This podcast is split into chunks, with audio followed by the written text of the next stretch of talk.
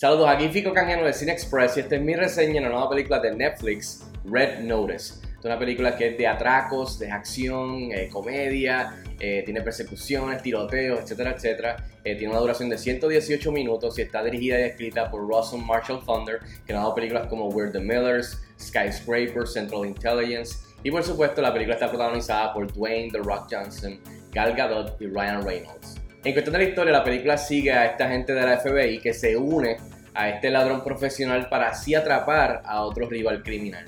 Bueno, y rápido al grano, ¿qué tal está Red Notice? Desde que anunciaron esta película, Netflix, eh, obviamente con el vaqueo de Netflix, el presupuesto, etcétera, etcétera, el mercadeo, y que tenía estas tres estrellas, una de las tres estrellas más grandes de nuestra generación de Hollywood, con Dwayne The Rock Johnson, Ryan Reynolds y Gal Gadot, eh, y que iba a ser este tipo de película que era de atracos, de persecuciones y acción alrededor, o sea, global, eh, con muchas localidades, pues yo estaba, o sea, estoy bien interesado desde que lo anunciaron.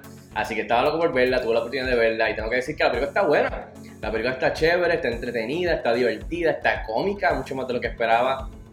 Y la verdad es una buena mezcla. Sí, no es nada nuevo, no es algo que va a volarte la cabeza en cuestión del género, etcétera, etcétera, pero sí vale la pena verla porque entretiene. O sea que en ese propósito, pues, pues sí lo logra.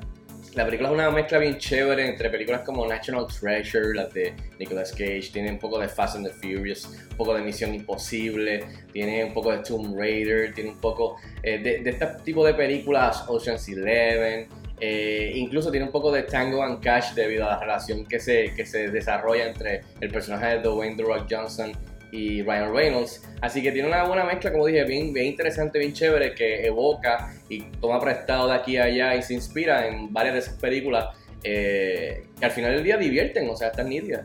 Así que de verdad que me gustó la película. De la mano con esto tengo que mencionar al director, a Russell Marshall Thunder, que es un director que que ha comprobado que, puede hacer este tipo de películas que son este, comedias aventuras, eh, que tienen acción, este, que son para la familia. Eh, a mí me gustó We're the Millers, que fue comedia, Central Intelligence con The Rock estuvo chévere, y Kevin Hart. Eh, y Skyscraper con The Rock, o sea que ha trabajado mucho con The Rock, también estuvo divertida prestando elementos de Die Hard. Así que es un director que, que no agarra muchos headlines o titulares en, en los medios, eh, ha estado bastante en la sombra de sus propias, de las estrellas que protagonizan sus propias películas.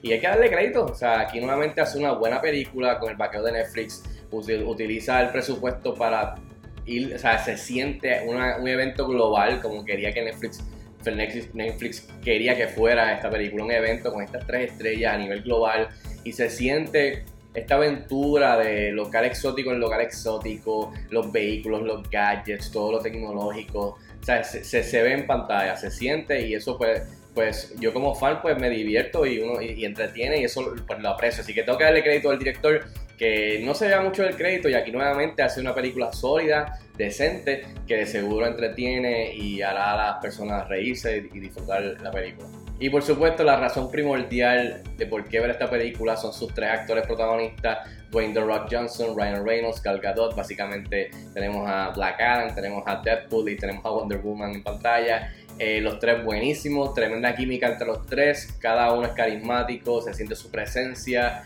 eh, eleva el material en mano, que no es nada del otro mundo, pero definitivamente lo eleva. Eh, a, hacer una película mucho mejor de lo que es en, cuestión del guion y la premisa. Así que definitivamente tienes a tres de los actores más grandes hoy día haciendo lo que saben hacer, o sea, cada uno usando sus cualidades y sus fuertes para elevar la película. Eh, cada uno cuando está solo en la película, cada uno cuando está con el otro, cuando están los tres en pantalla. Así que definitivamente Dwayne The Rock Johnson con el Smoldering y haciendo lo que le gusta hacer en la acción. Ryan Reynolds súper, súper cómico. Si te gusta Ryan Reynolds, aquí vas a tener una buena dosis de Ryan Reynolds. Así que el cual no me, no me canso ni me quejo para nada.